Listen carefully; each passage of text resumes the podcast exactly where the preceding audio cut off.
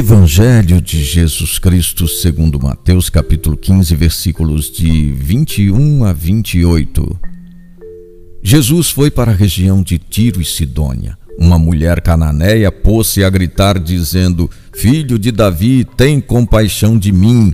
Minha filha é cruelmente atormentada por um demônio. Seus discípulos aproximaram-se e lhe pediram: Manda embora essa mulher, pois ela vem gritando atrás de nós. A mulher prostrou-se e implorou: Senhor, socorre-me. Ele lhe disse: Não fica bem tirar o pão dos filhos para dar aos cachorrinhos. Ela insistiu: É verdade, Senhor, mas os cachorrinhos também comem as migalhas que caem da mesa.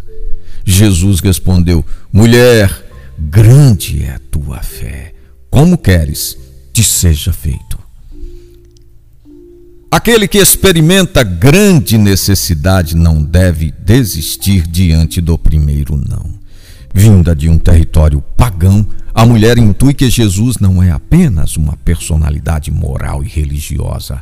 Ela vê em Jesus alguém com um projeto concreto, constituir o povo de Deus na história. Esse novo povo de Deus deve suplantar os estreitos limites territoriais. Os cananeus eram inimigos dos judeus. Juntos, eles poderiam formar um único povo. Os discípulos não comungam dessa ideia e pedem que a mulher inoportuna seja mandada embora. Ela não pede muito, apenas as migalhas que sobram.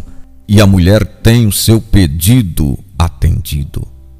A fé supera a rejeição e a mulher tem o seu pedido atendido, superando a rejeição inicial. A fé que faltava à população local surge dos territórios pagãos.